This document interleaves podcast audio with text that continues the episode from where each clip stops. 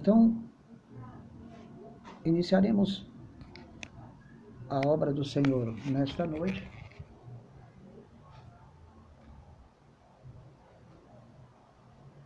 Falando sobre cada parte do ser humano que é controlada pelo seu pecado.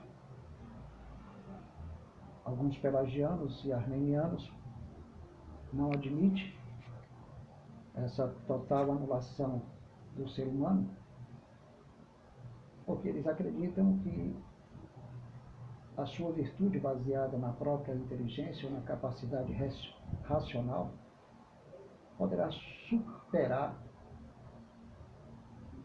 cada uma das partes do ser humano que estão em completa infecção. Sabemos perfeitamente, mediante a palavra de Deus, lá em Gênesis, capítulo 3, a palavra de Deus deixa bem claro algo que os pelagianos ignoram e que prova claramente que o livre-arbítrio do homem se tornou ineficaz para cooperar com Deus ou para tomar qualquer atitude em querer ter acesso à árvore da vida. Porque diz Gênesis capítulo 3, versículo 24, que Deus lançou fora o homem e pôs ao oriente do horto do Éden querubins e uma espada acesa que se revolvia, se movimentava por todos os lados, para, dar, para guardar o caminho da árvore da vida. Porque a palavra deixa bem claro no versículo 23, ou seja, no versículo 22, que Deus havia dito que o homem era semelhante a ele, sabendo bem e o mal. Agora, pois, para que não estenda suas mãos e tome da árvore da vida, e coma e viva para sempre. Nós devemos imaginar, conforme o final do capítulo 3 de Gênesis, que se Deus permite que o homem tivesse, tivesse acesso, se Deus permite acesso à árvore da vida, certamente o homem viveria até os dias de hoje pecando. Haveria um conflito aliás, conflitos de gerações, conflitos culturais, conflitos religiosos, conflitos idealistas, conflitos políticos, já, que já temos demais. Você imagina você ter que conviver com uma pessoa de 6 mil anos de existência? Ou com diferentes gerações de 50 a mil, dois mil, três mil, quatro mil, cinco mil anos. Imagine as diferentes faixas etárias com diversos pensamentos. Seria um caos. Então, quando Deus permitiu o pecado do homem, ele já controlou exatamente a existência, para que não houvesse esses conflitos entre gerações, em termos culturais e morais, religiosos, filosóficos, ou seja o que você quiser imaginar. Porque com o caos que nós vivemos hoje, e se Deus permite que esse caos acontecesse, seria incontrolável. Não para Deus. Então entendemos perfeitamente que Deus estava declarando claramente que o homem estava incapacitado de voltar a ter acesso à vida. Nem ele fazendo associação com Deus, confiando no seu próprio braço. Existe um salmo que deixa bem claro é, na própria palavra, na própria palavra de Deus, que o homem jamais deve confiar no seu arco ou na sua espada. Veja bem, o homem jamais deve confiar no seu arco e na sua espada.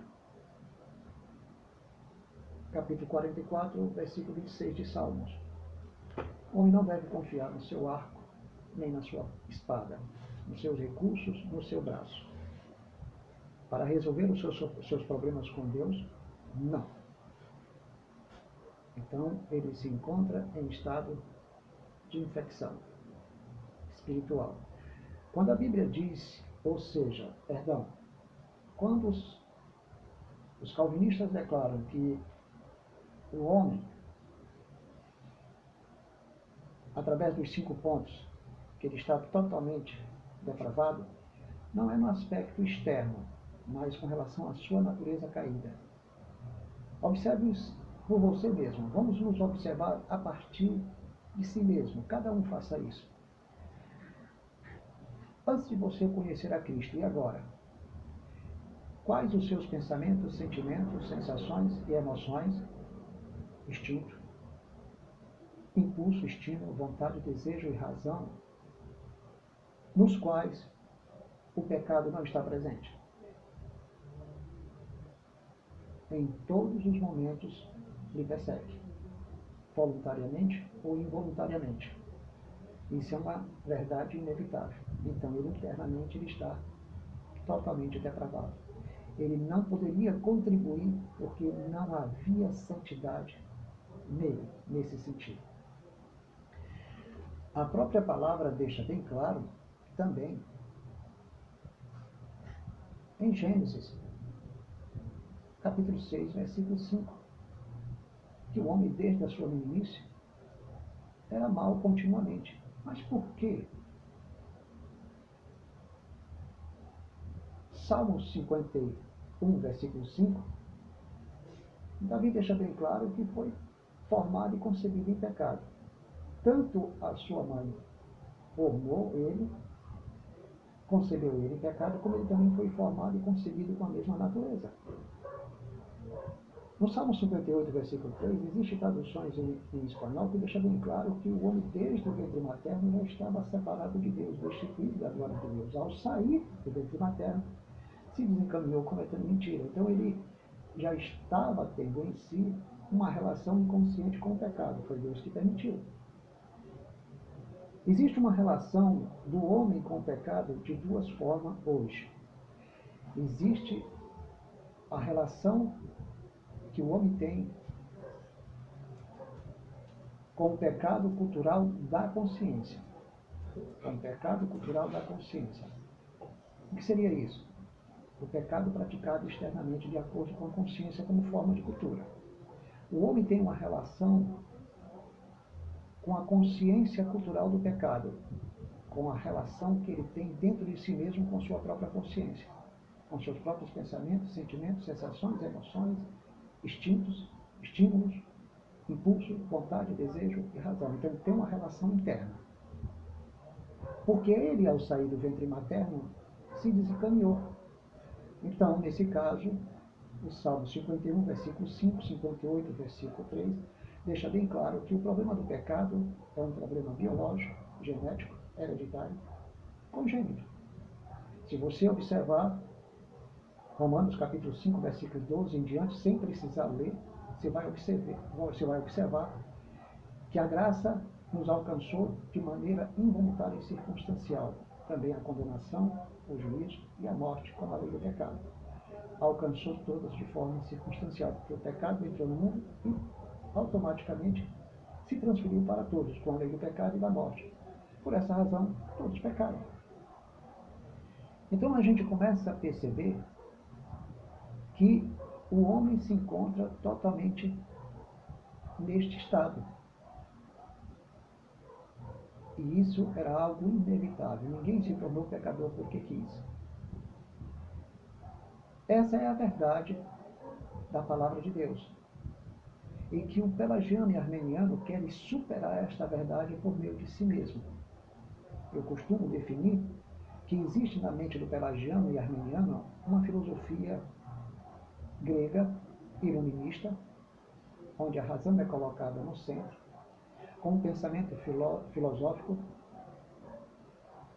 se não me falha a memória, Hegel, que fala da fenomenologia do espírito, ou seja, a consciência sobre os objetos, onde o homem descobre a função do seu eu sobre o próprio objeto.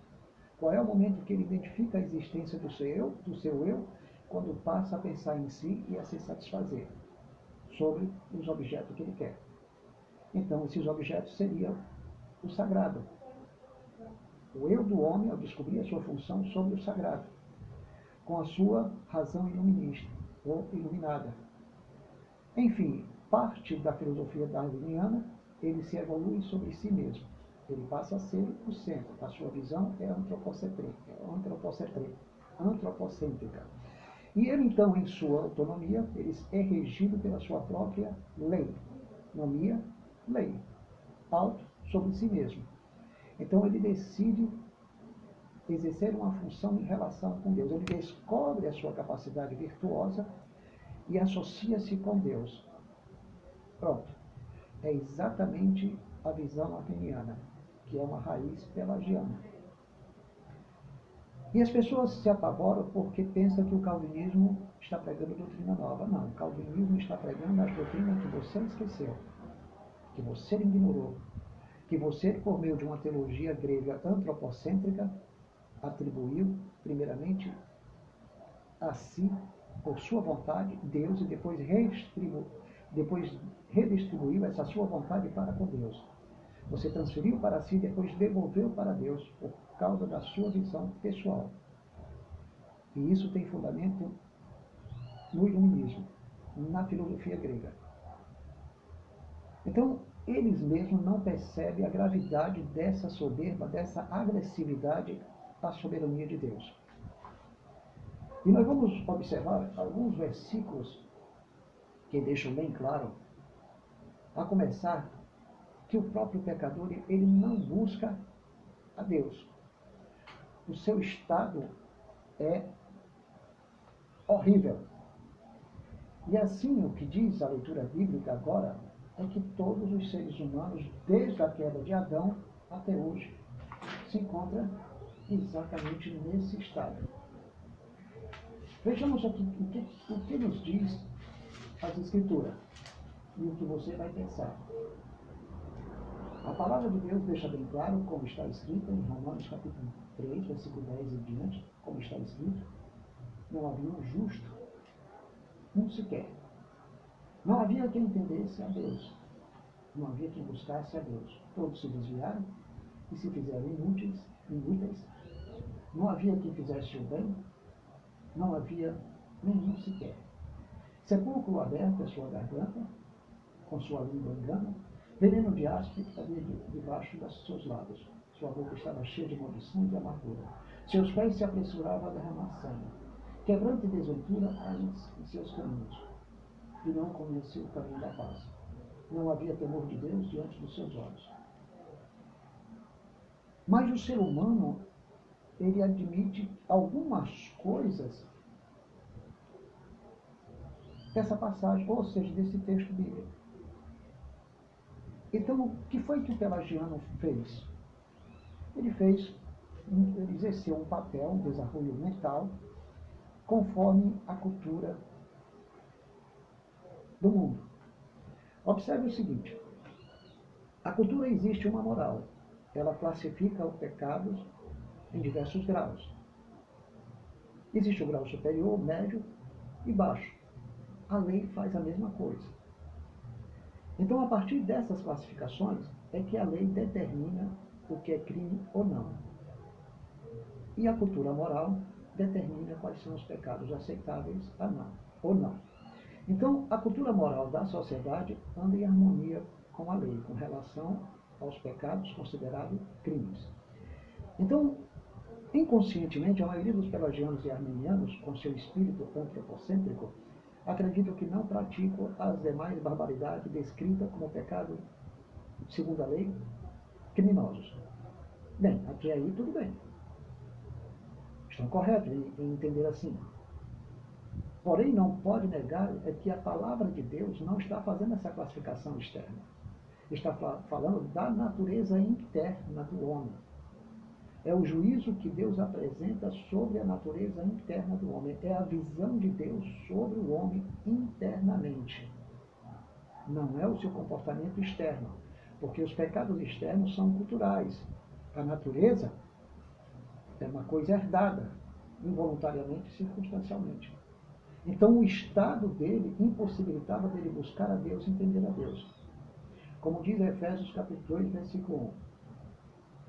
Mortos estávamos em, nos pecados e ele nos deu vida. Estávamos mortos em pecado quando ele nos deu vida. Efésios capítulo 2, versículo 1. Então, se observar mais ainda, a palavra de Deus diz que o entendimento do homem estava totalmente obscurecido, totalmente distante das verdades de Deus. Vejamos o que diz Efésios capítulo 4, versículo 8. Por o qual disse, sabendo, perdão, Efésios capítulo 4, versículo 18. Tendo o entendimento entenebrecido, distantes da vida de Deus, pela ignorância que neles havia, pela dureza do seu coração. Então estava completamente endurecido, sem entendimento, ignorando, tendo ignorância em relação à vida de Deus, coração completamente duro por causa do pecado. Esse é o estado do homem, tendo o entendimento obscurecido, distante da vida de Deus pela ignorância que havia nele e pela dureza do coração. Ele não percebia e nem considerava as coisas de Deus de forma aceitáveis, conforme o coração de Deus, porque para ele são insensatez e loucura. Pois, segundo o que diz o apóstolo Paulo, no capítulo 2 da primeira carta, versículo 14, diz o seguinte: em que estado se encontrava o homem. Revela um estado natural, porque o homem natural não percebe as coisas que são do Espírito, porque para ele são loucura. E não pode entender, compreender, porque tem que se discernir, se há de se discernir espiritualmente. Então o homem natural é o homem carnal, conduzido pelos seus instintos, que se leva pelo corpo animal. Então ele não pode se submeter a Deus, nem com seu livre-arbítrio, porque ele é carnal, ele está caído. E isso, Romanos capítulo 8, versículo 7, deixa bem claro em que estado se encontra o livre-arbítrio do homem. E define da seguinte forma: porquanto os desígnios da carne são inimigos contra Deus não são os mesmos desígnios do livre-arbítrio? Caída. O livre-arbítrio não é carnal? É assim. Então os desígnios da carne estão em inimizade contra Deus. Nesse caso, é o livre-arbítrio da carne que está em inimizade contra Deus. Não pode se sujeitar à lei de Deus, nem tampouco cumpri-los. Não pode se sujeitar à lei de Deus. Não se sujeita e nem tampouco podem. São incapazes. Então está bem claro que o livre-arbítrio do homem está caído, destruído. Porque é um inimigo de Deus. E como diz Colossenses, capítulo 1, versículo 21, a palavra de Deus deixa bem claro que nós éramos em outro tempo estranhos inimigos em nossa própria mente fazendo uma, praticando más obras, e agora estamos reconciliados. Quem nos reconciliou? Cristo, não livre-arbítrio humano. E nós estávamos com o nosso entendimento anulado, porque, segundo Coríntios 4, 4, o Deus desse século cegou o entendimento dos incrédulos, para que não lhe respondesse à luz do Evangelho da glória de Cristo. Isso significa que todo eleito estava debaixo do controle de Satanás. Ele foi destruído, ele está limitado, mas para aqueles que ainda não foram libertos pela palavra da graça, que não conhecem o que Cristo fez. Nós sabemos, biblicamente, que desde o início do ministério de Jesus Cristo, que ele atou o inimigo, antes de morrer ele julgou, expulsou, depois da sua morte, ele despojou, como diz Paulo aos Colossenses, exposto à ignomínia e à vergonha, em Hebreus, capítulo 2, versículo 14, o poder da morte foi destruído, o império da morte, a saber, o diabo, estava no sujeito por toda a vida. Em outras, em outras epístolas fala que Jesus se manifestou para destruir as obras do diabo. Mas tem mais. Ele não só, Jesus não só se manifestou para destruir as obras do diabo, mas a palavra de Deus deixa bem claro que ele, o próprio Cristo, além de ter exposto o mesmo a, a vergonha,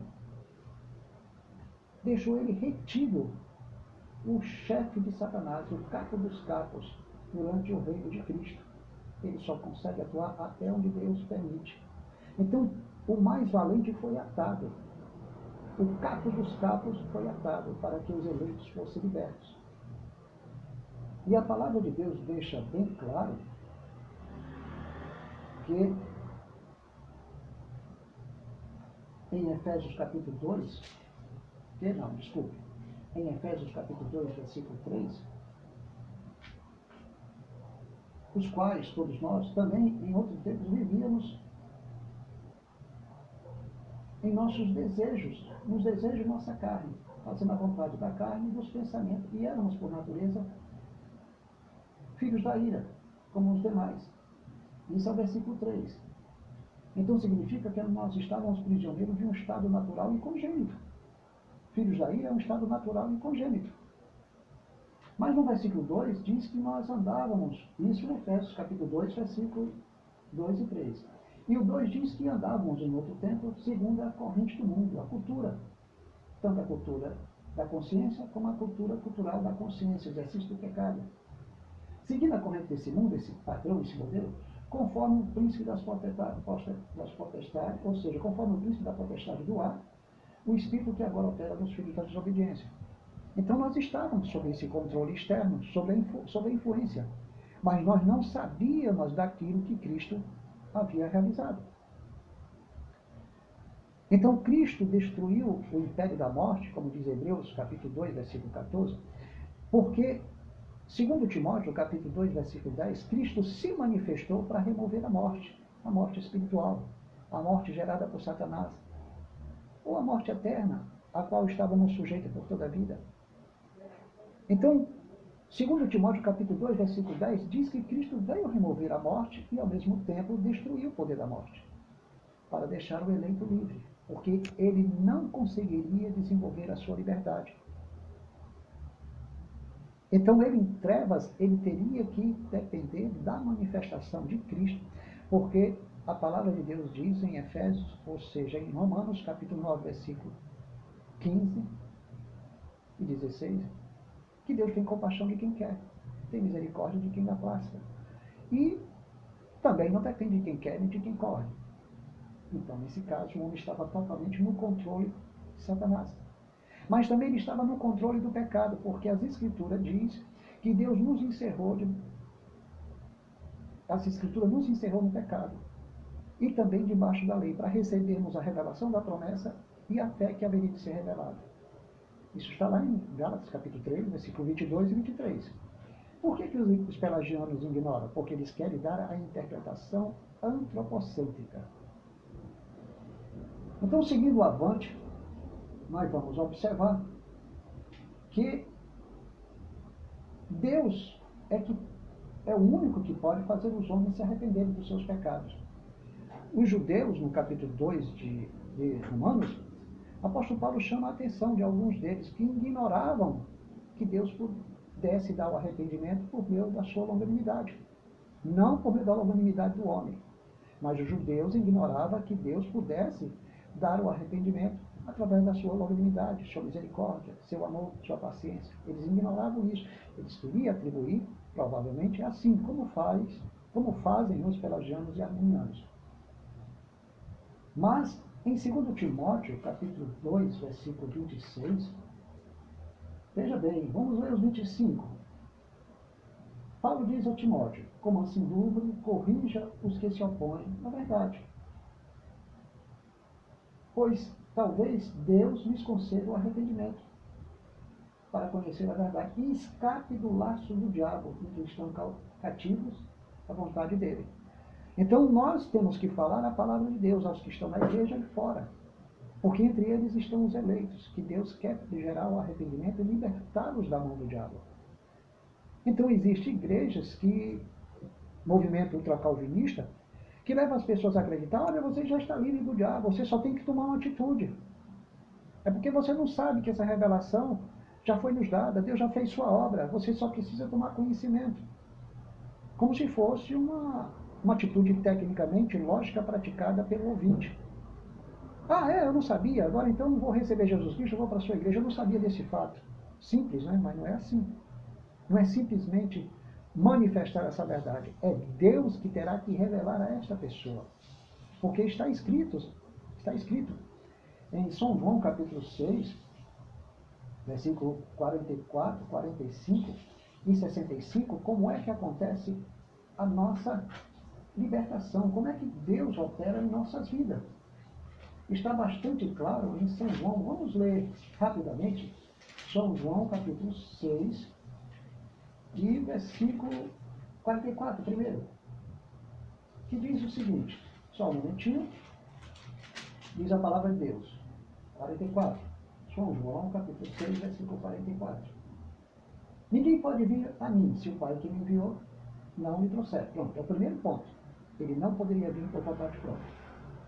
O segundo ponto é que está escrito nos, nos profetas. Veja bem, está escrito nos profetas: serão todos ensinados por Deus. Assim que todo aquele que escuta ao Pai e aprendeu dele, vem a mim, ou seja, venha, vai ao Filho. E no versículo 65 deixa bem claro que, como vos tenho dito, que ninguém pode vir a mim se o Pai não, foi dado, se não for dado pelo Pai, se não for receber o consentimento do Pai. Então, nesse processo, o próprio Espírito de Deus faz a pessoa ouvir, ensina a pessoa ele aprende com o Pai, ou seja, ele aprende, aprende com o Espírito. É uma relação do eleito com Deus, é uma relação quase, inconsciente. Nem ele percebe como é que ocorre esse processo. Como é que Deus gera o seu novo nascimento? Cristo falou a Nicodemus que o vento sopra de onde quer, lá no capítulo 3, versículo 8, não sabendo de onde vem nem para onde ele vai, mas ouve-se ouve a sua voz. Assim aqueles que são nascidos do Espírito. Nós não sabemos como acontece o processo, mas nós ouvimos a sua voz e às vezes nem percebemos como é que acontece esse processo. Como é que o Pai nos leva a escutá-lo, nos leva a ouvir e aprender dele para ir ao Pai, porque o Pai é quem entregará ele ao Filho, a Jesus Cristo. Então, compreendemos perfeitamente que ele, está, ele estava debaixo do domínio de Satanás. Em Colossenses, capítulo 1, versículo 13, deixa bem claro que Deus nos ha livrado, veja bem, Colossenses capítulo 1, versículo 13, que Deus nos ha livrado, livrado da potestade, do poder das trevas e nos, e nos transportado para o reino do seu amado Filho. Então, com esta revelação, não há como a pessoa negar o fato não existe mais controvérsia. Porque a própria palavra é a testemunha superior desta revelação. Não existe possibilidade de controvérsia. Mas por que, que existe a controvérsia? É porque o homem busca uma resposta exata, uma solução exata. Ele quer partir do princípio que ele é o fundamento daquela verdade. Ele tem que sentir esse ato de sentir é o hábito muito usado no, no, no meio do pentecostal, do, dos pentecostalistas. Então eles escutam a palavra, mas primeiro eles têm que sentir, como se o sentir fosse o fundamento da verdade. Eu não estou dizendo que, que Jesus Cristo estava falando em São João capítulo 6, versículo 45, como está escrito nos profetas, que eles ouviriam a Deus, aprenderiam, veja bem, ouviriam, a Deus, o Pai ensinaria, eles aprenderiam. Isso não envolve o sentir. Isso não envolve a nossa natureza emocional, sentimental. Porque se, se a nossa natureza pessoal se envolver com a revelação de Deus, ela vai apresentar critérios. Ela vai pensar que está no controle. Mas mesmo isso acontecendo, as pessoas interpretam como algo que aconteceu dele para com Deus, de Deus para com ele, porque houve uma relação de associação, sinergia. Houve uma aceitação recíproca. Eu quis, ele quis. Aí vamos conjugar o verbo eu quis. Nós queríamos.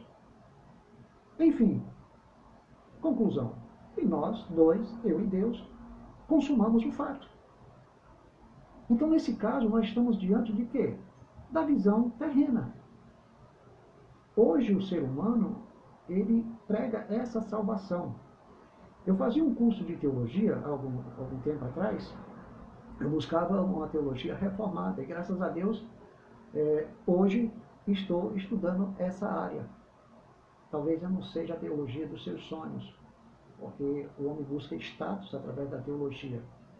E às vezes ele quer fazer questão de que aquela teologia seja, seja evidenciada pelo seu diploma que está atrás da sua mesa, diante da câmara de TV, ele quer que seja conhecida, ou ele quer que seja evidenciado pelos seus anéis de formatura, porque ele pensa que ali está a verdade.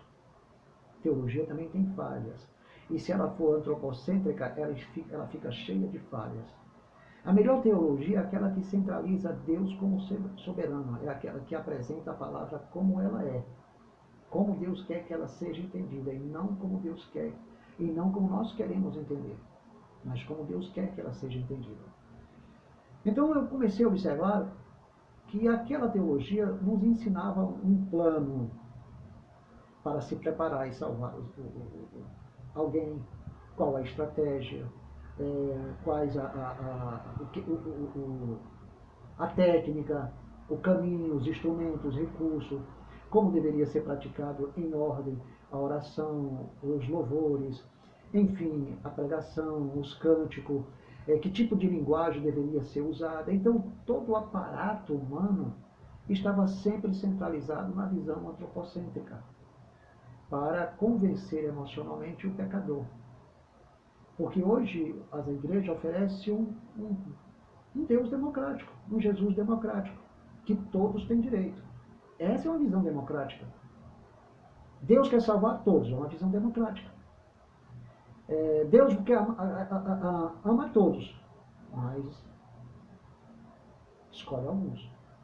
E esses alguns, na matemática de Deus, não é conforme a quantidade reservada pela lógica humana, que pensa que os eleitos e predestinados estão a um quadro tão insignificante que entrarão poucos. Meu Deus!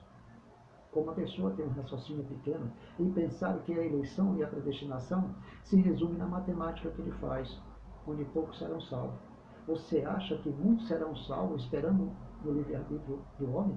Se o livre-arbítrio do homem fosse isso que os pelagianos e armenianos afirmam, a metade do mundo, o mundo inteiro já teria sido convertido. Não precisava nem do 100%, não precisava nem de, é, de 100% da ação de Deus. Deus oferecia 50% como imagina alguns, e o resto cada homem divinamente faria a sua parte. Bem, amados, essa é a mensagem que eu tenho para esta manhã. A minha esperança é que ela seja utilizada, reutilizada e aplicada no vosso coração e que Deus em Cristo possa vos abençoar. Graça e paz àqueles que vão ouvir essa mensagem pelo Spotify.